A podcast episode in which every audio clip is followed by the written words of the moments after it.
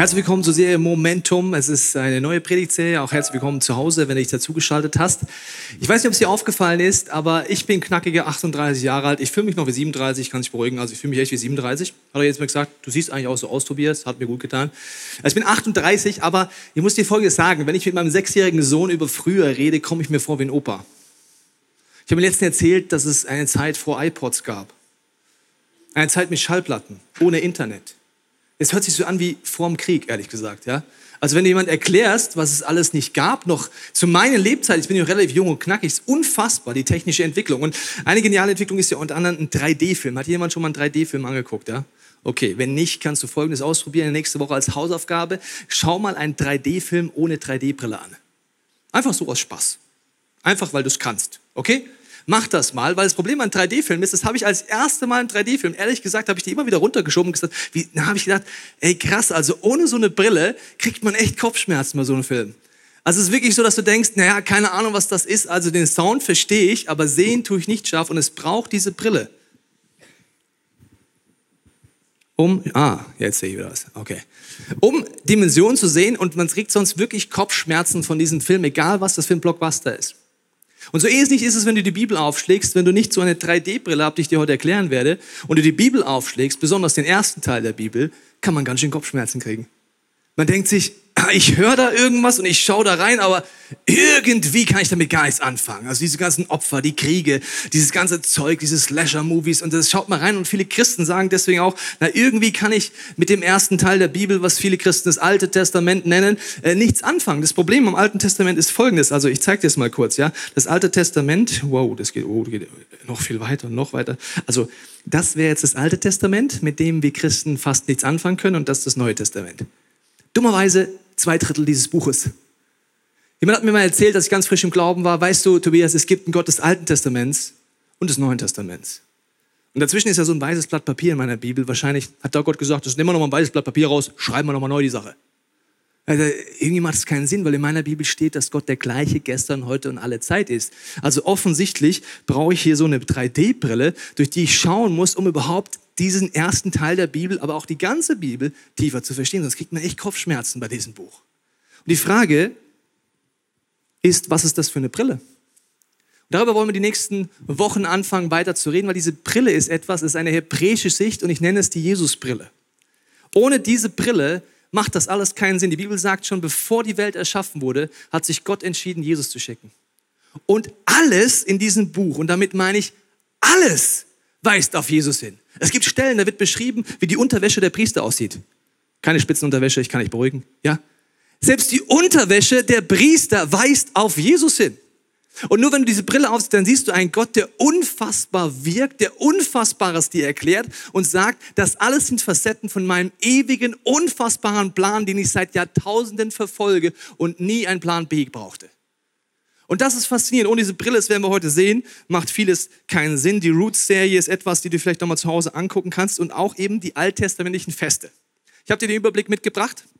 Es gibt die sogenannten Feste, wo Gott in der Bibel auffordert, dass Mann und Maus und Kind und alle für diese Feste kommen. Einmal für Pessach, das schauen wir uns nächstes Jahr an Ostern an, hat drei Unterfeste. Dort ist man nach Jerusalem gereist mit Kind und allem drum und dran.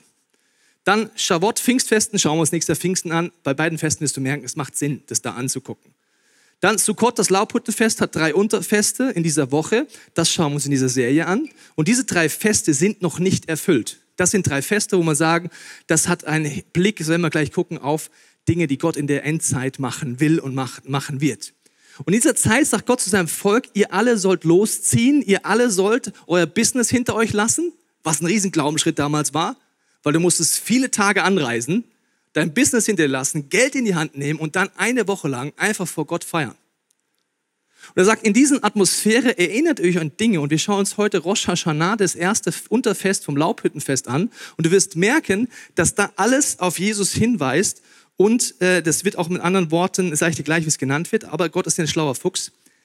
Der hat diese Feste unter anderem an Mondfest gemacht. Das heißt, der Höhepunkt des Festes war Vollmond weil die Leute damals in der Nacht gereist sind, weil es war heiß. Das heißt, durch das Licht des Mondes konntest du was sehen, auch ohne Maglight und ohne äh, Smartphone, das eine Taschenlampe hat. Das heißt, du bist dorthin gereist. So, und jetzt ist dieses Rosh Hashanah, ist auch das Fest des Schofarblasens. Und ich habe mal die Sibylle gebeten, hier nach vorne zu kommen mit so einem Horn und wir schauen uns an, äh, wie das Ganze aussieht, weil es geht um das Schofarblasen. Es gibt verschiedene Schofarhörner, hallo Sibylle. Das ist jetzt von einem Antilopenart, ja, von einer Dudu. Es gibt aber auch vom Witterhorn. Und jetzt hören wir uns mal an, wie sich das anhört. Sibylle, blas doch mal.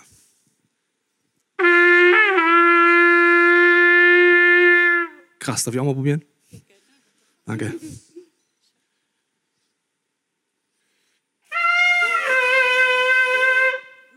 Wow, cool. Ja, danke Sibylle. Also, so. Also, wenn du die Bibel liest ohne 3D-Brille, denkst dir, was soll denn das? Was ist denn das, Hobbyeloses? Da liest du Bibelstelle, ja, übrigens 100 Mal soll man am Tag Rosh Hashanah dieses Teil hier blasen. Also, besser hat ein Witterhorn, also es sieht ein bisschen anders aus, aber wir hatten einfach keins. Okay, also jedenfalls, das sollte man blasen. Dann denkst du dir, was soll das? Da gibt es die religiöse Reaktion, dass du sagst, ja, steht in der Bibel, machen wir jetzt auch. Das ist genauso, du in den katholischen Gottesdienst gehst und nichts checkst und einfach mitmachst, sagst, das machen wir halt so als Katholik. Da gibt es die andere Extremreaktion, dass du sagst, ja, so ein Schwachsinn, das ist das Alte Testament, alter Bund, hat mit mir nichts mehr zu tun. Oder es gibt den Mittelweg, du musst die Jesusbrille aufziehen. Ich hätte gesagt, alles weist auf Jesus hin. Alles. Jedes hobbylose Detail dieser Bibel. Alles. Also ein Punkt, den kann man jetzt noch ohne Jesusbrille rausfinden. Dieses Hornblasen war für Kommunikation da. Wie sagst du einem Millionenvolk Bescheid, wenn es losziehen soll? Jungs, Mädels, aufbrechen. Ohne Social Media, ohne Instagram, ohne Verstärker, ohne Internet. Wie sagst du, Jungs, Mädels, es geht los? Indem du da reinbläst. Gibt es heute andere Möglichkeiten? Ja.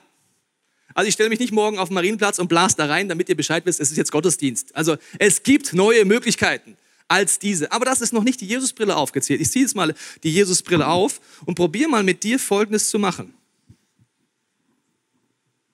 Okay, alles weist auf Jesus hin. Warum ist es das Horn eines Widders? Dann kannst du anfangen zu studieren und schaust, wo kommt Widder vor. Zum Beispiel, Abraham denkt, er soll seinen Sohn Isaac opfern. Diese Szene haben wir uns angeschaut in der Roots-Serie, faszinierend. Schau es dir nochmal an, ich habe keine Zeit, da im Detail drauf einzugehen. Aber als Gott sagt, opfer nicht deinen Sohn, sondern ein stellvertretendes Opfer, kommt ein Widder um die Ecke. Ein Widder sieht so aus, mal für die Stadtkinder.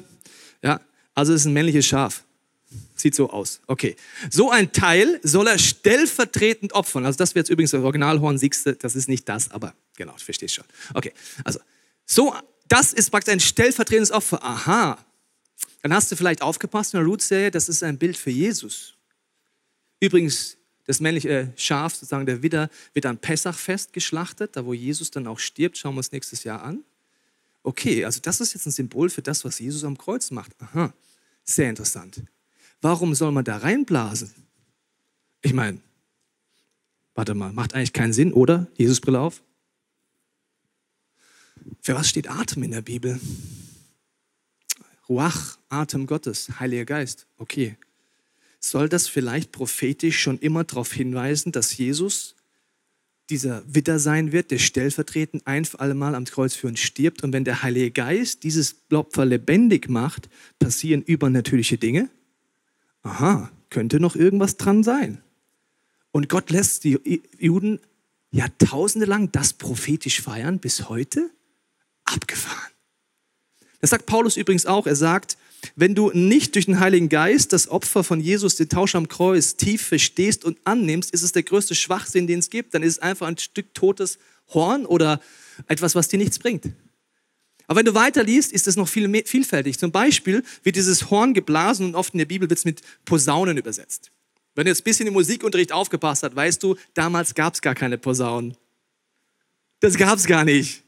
Was hat man genommen? Ein Widderhorn oder einfach so ein Horn, wo man reingeblasen hat. Das ist übrigens, wenn die Bibel immer von Posaunen redet. Okay, gut. Also jedenfalls ist die Situation folgende, dass jetzt äh, das Witterhorn auch ein Symbol für Macht und Stärke ist.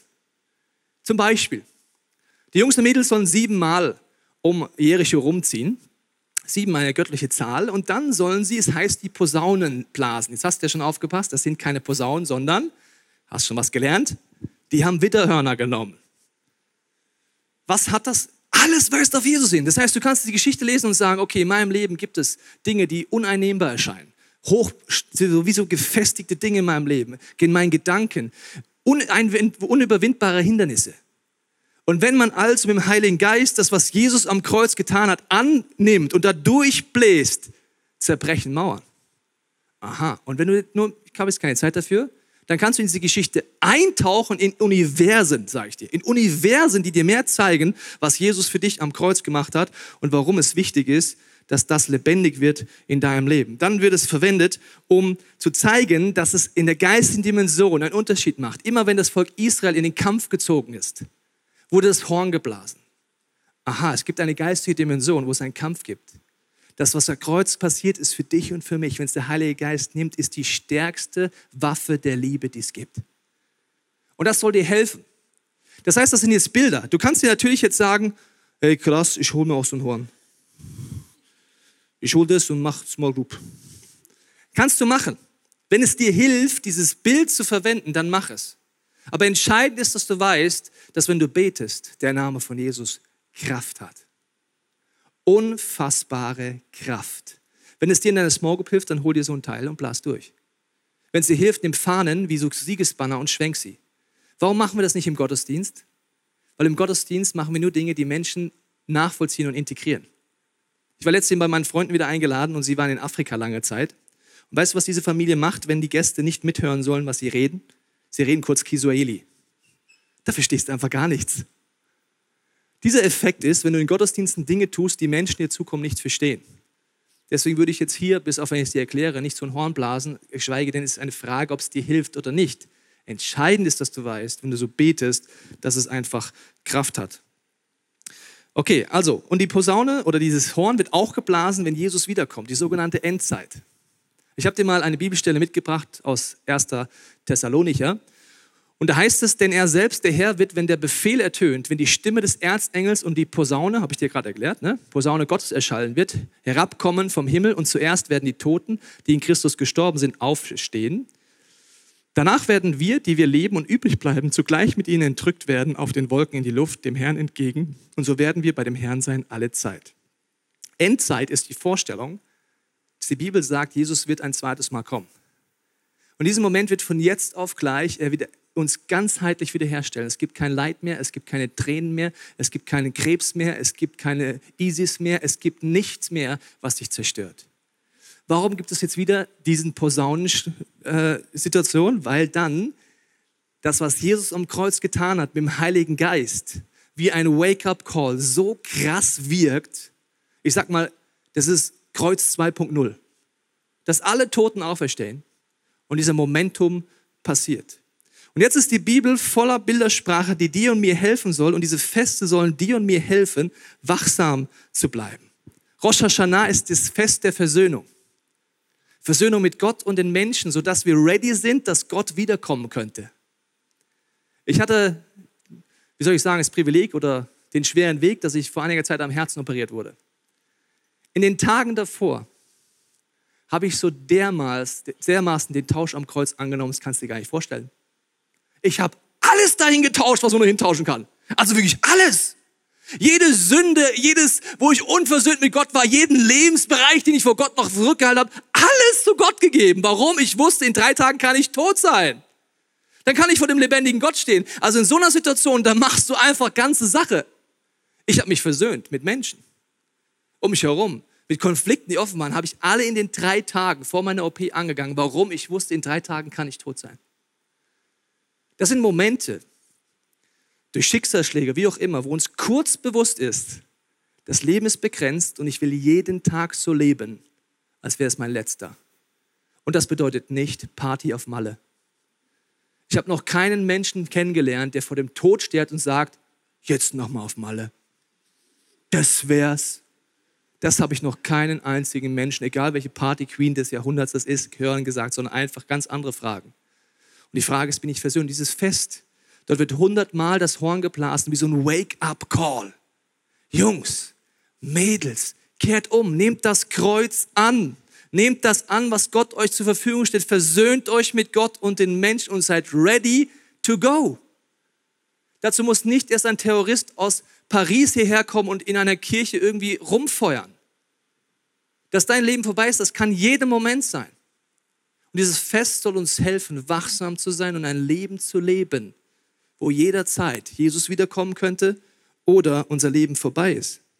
Und jetzt ist es mit der Endzeit so, dass die Hobbytheologen im Raum das wahrscheinlich wissen, dass alle Generationen vor uns schon geglaubt haben, es ist die Endzeit. Selbst in der Bibel heißt es davon. Dazu musst du Folgendes wissen. Kriege gab es schon immer. Seuchen gab es schon immer und Erdbeben gab es schon immer. Das sind Zeichen in der Endzeit. Auch was mit der ISIS erlebt, ist übrigens kein spezielles Endzeitsache, weil dieser Spirit hinter der ISIS, den gab es schon immer. Dieses Menschenverachtende, dieses Menschentötende, dieses antichristlichen Spirit, den gab es bei den Nazis, den gab es immer wieder. Aber es gibt Zeichen, die in unserer Generation einzigartig sind. Die habe ich dir heute mitgebracht.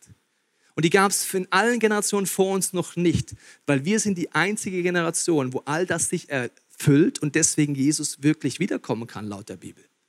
Ich habe die Zeichen mitgebracht. Das erste Zeichen, warum Jesus definitiv wiederkommen kann, ist, Israel existiert als Staat. Das war 2000 Jahre nicht der Fall.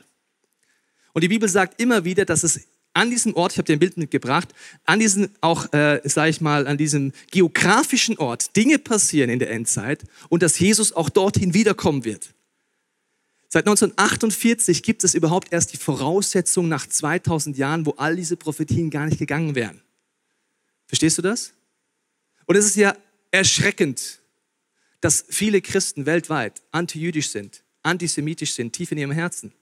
Weil ich möchte dir folgende Gedanken sagen. Erstens, Jesus war, ist und bleibt ein Jude. Der hieß nicht Gangster-Rapper Jesus Christ, sondern Jeshua. Er wurde so genannt und er wird übrigens auch wieder so genannt, wenn er wiederkommen wird. Er ist ein Jude. Das heißt, gegen Juden zu sein, ist ziemlich schwierig, wenn du sagst, du bist Christ. Das Zweite, was ich dir mitgeben möchte, also dieses Buch hier, ja, ist von der ersten bis zur letzten Seite von hebräischen Autoren, von jüdischen Autoren.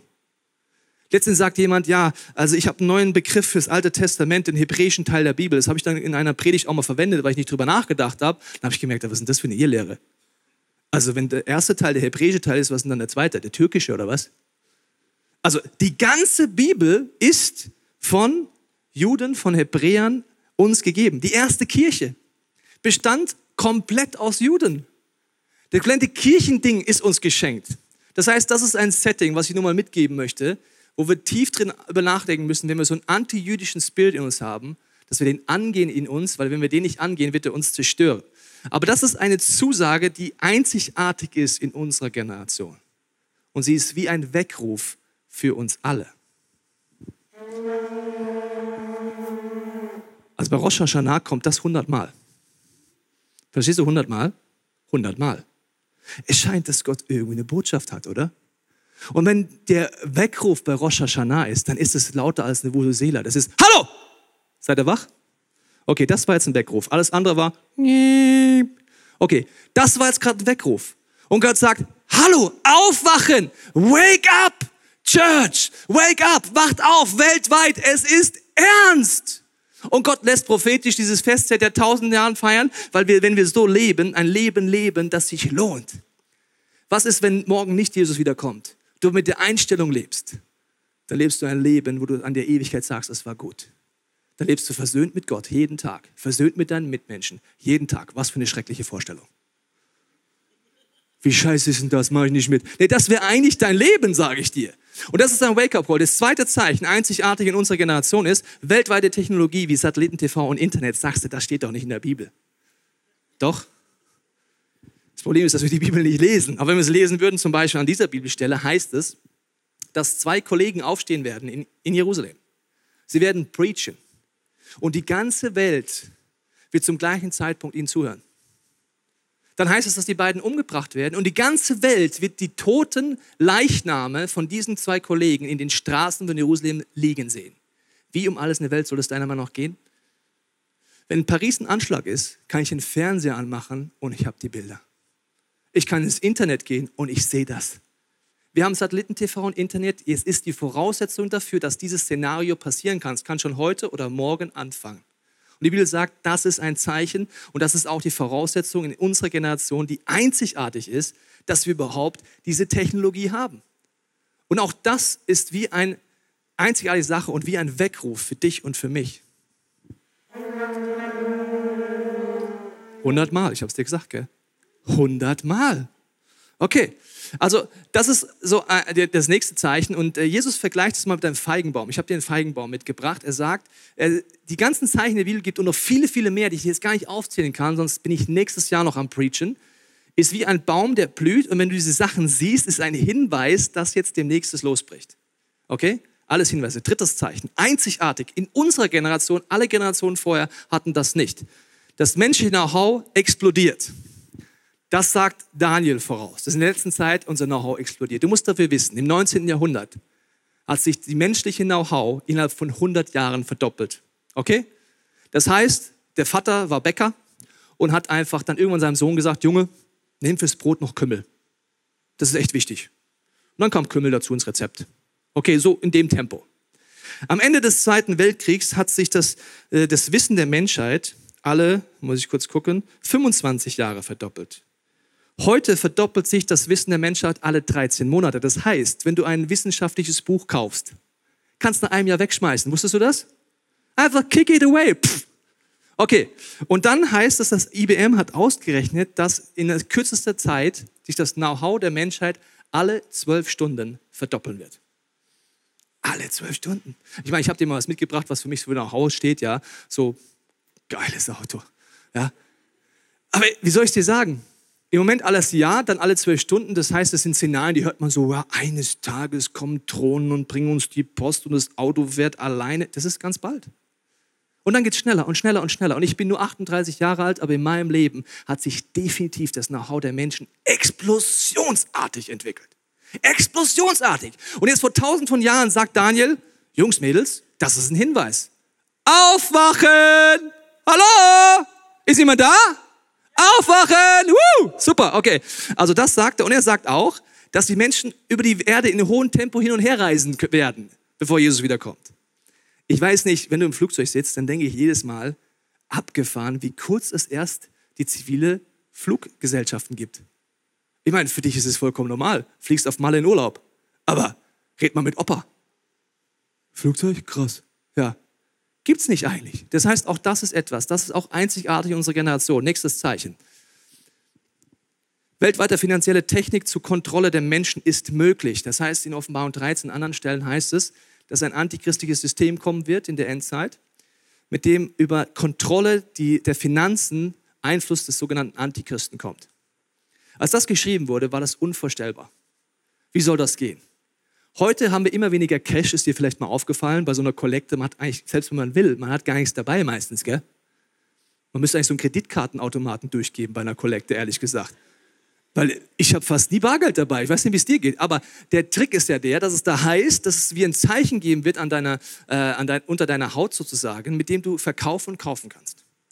Bereits bei Tieren tut man Chips implantieren, wo das einfach alle Infos über das Tier drauf sind. Und es ist nur eine logische Entwicklung, dass wir die Technik demnächst schon nutzen werden, weil eine Kreditkarte kann man verlieren und die kann man auch klauen, aber der Chip ist einfach bei mir, da musst du mich klauen. Wird schwieriger. Und es ist für Leute wie mich, die verpeilt sind, eigentlich ganz praktisch. Ja?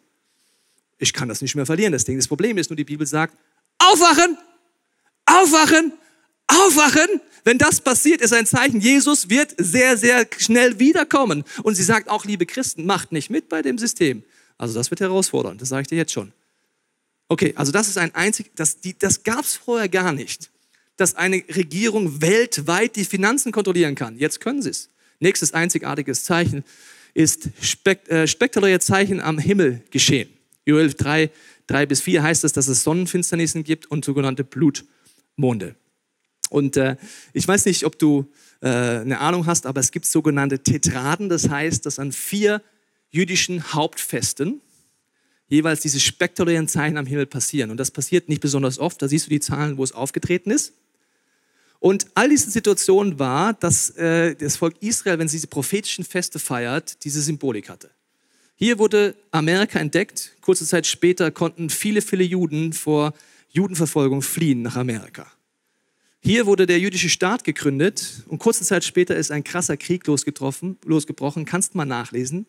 Also es sind biblische Ausmaße wie dieses kleine Futzel-Miniland gegen eine Übermacht an Armeen gewinnt. Also es ist abgefahren. Okay, hier Sechstageskrieg. Am Ende dieses Krieges war Jerusalem die Hauptstadt von Israel. Das heißt, hier siehst du Sachen und das war jetzt erst, ist erst beim Laubhüttenfest vor wenigen Wochen zu Ende gegangen, wo wieder diese Zeichen am Himmel waren. Unter anderem ein Blutmond. Und weil ich weiß, laut der PISA-Studie, dass ihr nicht mehr von der Schule wisst, was ein Blutmond ist, erkläre ich es euch, ja? Weil wir haben in der Schule alle nicht aufgepasst, sagt jedenfalls die PISA-Studie. Okay, also ein Blutmond heißt, dass in großen Abständen ein Phänomen passiert, dass ein, der Mond in den Erdschatten eintritt, sieht man jetzt hier, und aufgrund dessen hast du vielleicht noch so grob in Erinnerung, so die Wellen des Lichtes, Spektralfarben und so. Das rote Licht schafft es sozusagen über den Horizont sich noch zu brechen und kommt als einziges Licht noch in diesen Schatten rein. Ganz einfach ausgedrückt. Und deswegen ist das Teil rot. Okay.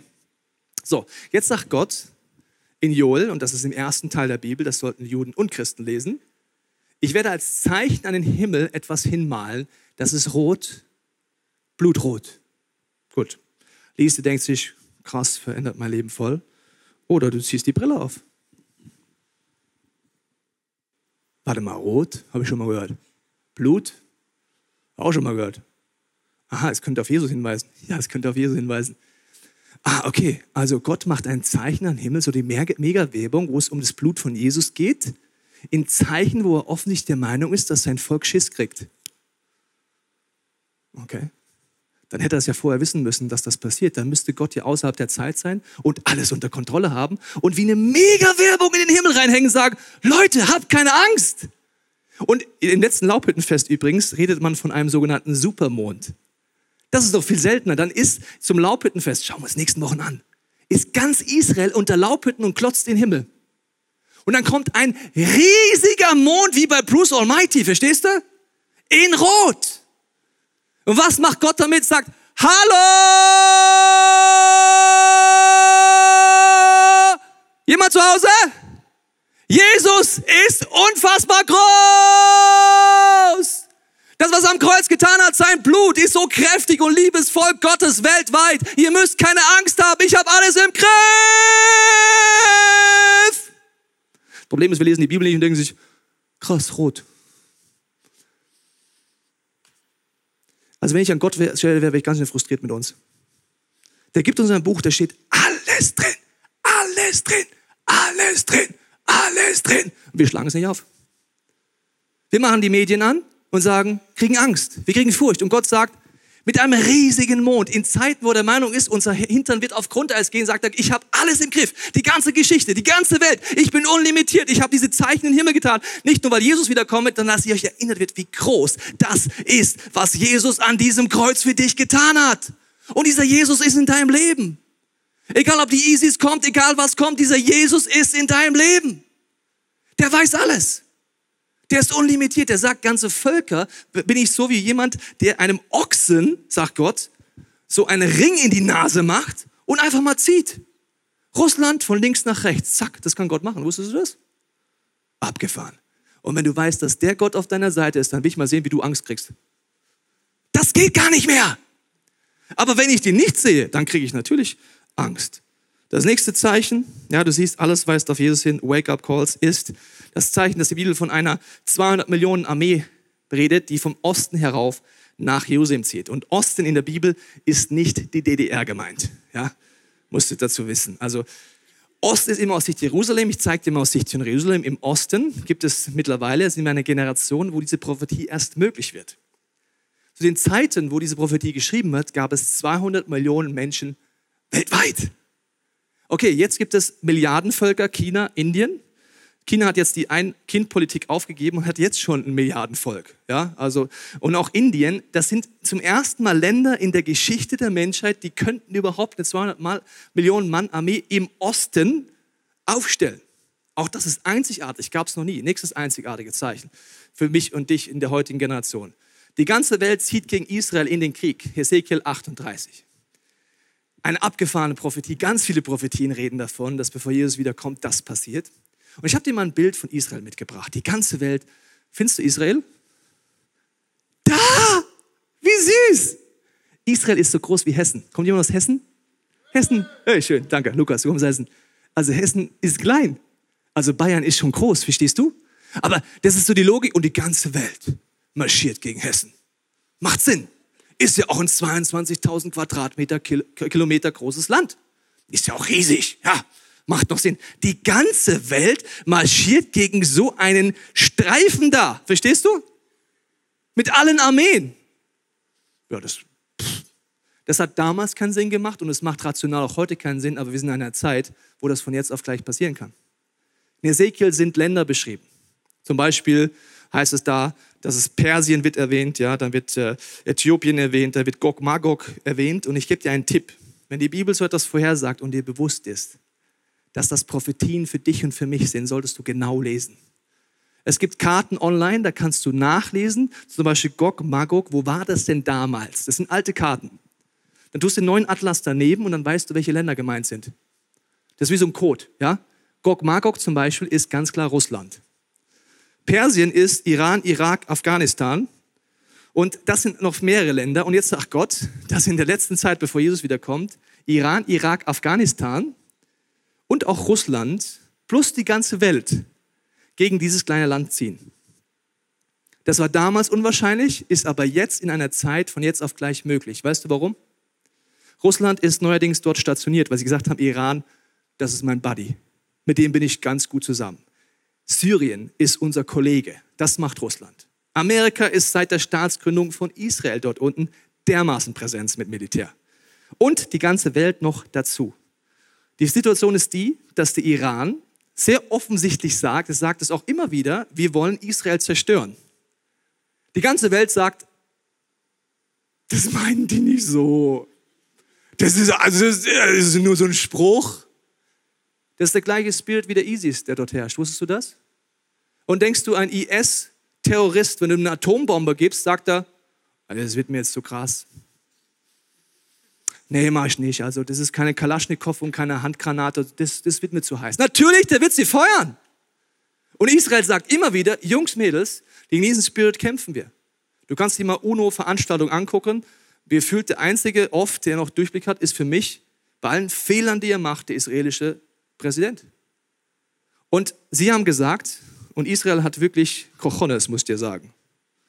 Also stell dir vor, die Größe von Hessen sagt, wenn der Iran, der ist gar nicht so klein, ja, nur der Iran schon, mit Russland an der Seite. Und wenn der Iran weiter eine Atombombe baut, werden wir einen Präventivschlag machen. Russland hat gesagt, wenn ihr das macht, greifen wir euch an. Amerika hat gesagt, wenn ihr das macht, greifen wir euch an. Das heißt, morgen Nacht kann Israel auf die Idee kommen, den Iran anzugreifen und sofort hast du heute Nacht das Szenario, dass es vorher in der Geschichte so gar nicht möglich war, dass die ganze Welt sich gegen Israel richtet. Du lebst in einer Zeit, die ist einzigartig. Jetzt kann ich hier noch zig andere Zeichen, dann sind wir nächstes Jahr noch da. Deswegen lest die Bibel einfach selber. Aber diese Zeichen sind in unserer Generation erst ready. Und Jesus sagt uns immer wieder, seid wachsam. Und äh, das Ergebnis ist eben nicht, dass wenn du das hörst, dass du dich fürchtest, sondern alle Zeichen am Himmel, alle Hinweise hier wollen dir zeigen, Gott ist ein Gott, der die ganze Geschichte in seiner Hand hält. Er ist ein Gott, der eine Armee der Liebe aufstellt, von lebendigen Christen weltweit. Um Erweckungen herbeizusehen, wo Generationen vor uns sich gewünscht hätten, heute zu leben. Und es heißt immer wieder, dass wenn das passiert, sagt die Bibel, diese Prophetien, dann schaut zum Himmel und freut euch, dass Jesus wiederkommt. Nicht so nach dem Motto, oh, Endzeit. Wir gründen eine Kommune. Wir gehen in eine Bergspalte, legen das Geld zusammen und machen einen Atombunker. Dann kaufen wir noch Essen und hoffen, dass wir vier Wochen länger diese Welt überleben als der Rest, damit wir Gott noch worshipen können, weil die letzten 20 sind, die überleben. Nein! Die Bibel sagt was ganz anderes. In den Zeiten, wo Jesus wiederkommen wird, wird es Zeiten Noahs sein. Die Menschen werden heiraten, sie werden Kinder kriegen und sie werden Business machen. Und die Bibel sagt nicht, dass das falsch ist. Das heißt, mach weiter Kinder, ich hoffe in der Ehe, aber mach weiter Kinder, heirate und mach Business. Aber sei wachsam. Leb jeden Tag in deinem Geschäft, in deinem Studium, bei dir zu Hause, mit den Kindern, so als wäre es dein letzter und dann könnte Jesus wiederkommen am Abend, versöhnt mit Gott, versöhnt mit den Menschen. Das ist die Einstellung, wo die Bibel uns einlädt und die Bibel aufzuschlagen, diesem Gott zu begegnen, der so groß ist, dass er die ganze Welt in seiner Hand hält und er sagt, fürchte dich nicht. Und ich möchte schließen mit folgendem Bild. Und zwar sagt Jesus zu dir und zu mir, wenn du dich als Christ bezeichnest, dass wir wie ein Licht sind.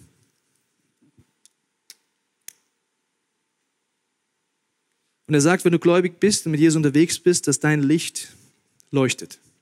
Aber vielleicht geht es dir so wie diese Kerze, es ist alles hell um dich herum, denkst dir, ja krass, bin Christ. Aber was soll das schon bringen in meiner Nachbarschaft? Gefühlt passiert nichts.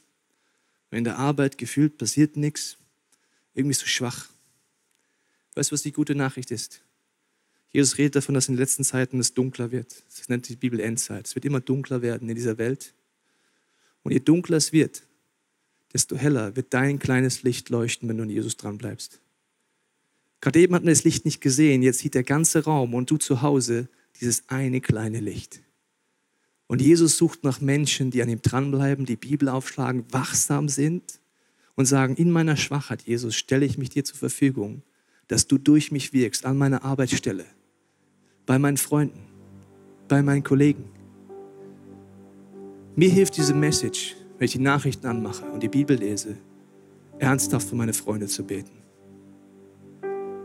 Ich weiß nicht, wie viel Weihnachten ich noch zur Verfügung habe, um Menschen einzuladen, diesen Gott kennenzulernen. Das heißt nicht, dass ich verkrampfe, weil ich lebe weiter im Hier und Jetzt mit meiner Familie, mit Kind, mit Business. Aber es das heißt, dass diese Ernsthaftigkeit durch diese Message in mein Leben kommt. Und ich möchte dich einladen an diesem Punkt, zu Hause oder hier im Raum, dass wenn du magst, gleich mitbeten kannst. Ich werde beten, dass Menschen heute sich mit Gott versöhnen, zum ersten Mal oder wieder neu. Dass Menschen sagen, ich nehme das Kreuz an dass wir dich mit anderen Menschen versöhnen. Dass dieser Weckruf dein Herz erreicht. Ich werde beten, dass wir als Christen aufstehen unserem kleinen Licht und sagen, Jesus, ich will in dieser Welt, die dunkler wird, wo Menschen um mich gelähmt sind von Angst, den Blick auf dich richten. Ich will den Blick heben und mich freuen, dass du wiederkommen wirst und sagen, Jesus, gebrauch mich. Ich werde gleich das beten und wenn du magst, kannst du mitbeten. Wir werden jetzt in diesen Song einsteigen erst. Und du hast die Möglichkeit, das Abendmahl einzunehmen, zum Gebetsteam zu gehen. Und am Ende meines Gebets werden wir nochmal dieses Horn blasen, wie so als symbolisches Zeichen aufzuwachen und ganze Sache mit Jesus zu machen. Ich lade dich ein, aufzustehen und den nächsten Song zu deinem zu machen.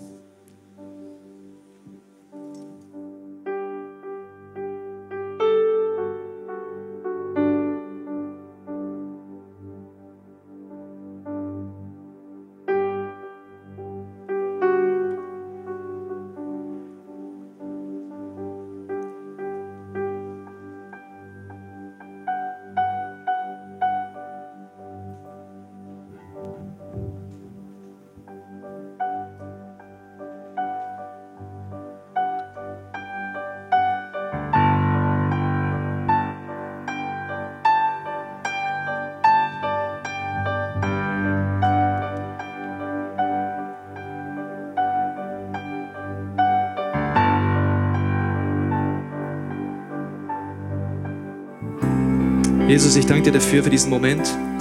Und ich bete jetzt, dass dieser Weckruf in unser Herzen, in unseren Geist, in unsere Seele vordringt. Ich bete für jede Person, die heute zum ersten Mal sich entscheidet, ganze Sache für dich zu machen. Sagen, Jesus, komm in mein Leben. Dass du heute diesen Weckruf ausschießt, ganze Sachen zu machen. Ich bete für Menschen, die unterwegs sind, dass wir uns heute mit dir versöhnen, umkehren, ganze Sache wieder mit dir machen, uns versöhnen mit Menschen und dieses Geschenk dieses Festes Rosh Hashanah annehmen als Erinnerung daran, dass dieses Kreuz für uns jederzeit offen steht und der Heilige Geist dort wirkt und wir dort zurückgehen können. Jesus, ich bete auch dafür, dass du alle Furcht durchbrichst, dass du uns zu Menschen machst, die deine Größe neu entdecken, jeden Tag neu und dass uns die zur Verfügung stellt, sagen, Jesus, benutze mich in meiner Schwachheit, dass Menschen in meiner Stadt, in meiner Familie, um mich herum dich kennenlernen. Ich bete, dass du diese Ernsthaftigkeit in unsere Herzen machst und ich bete, dass du in der Stille uns jetzt zeigst, welchen Schritt du uns anbietest, wo wir ganze Sache machen dürfen.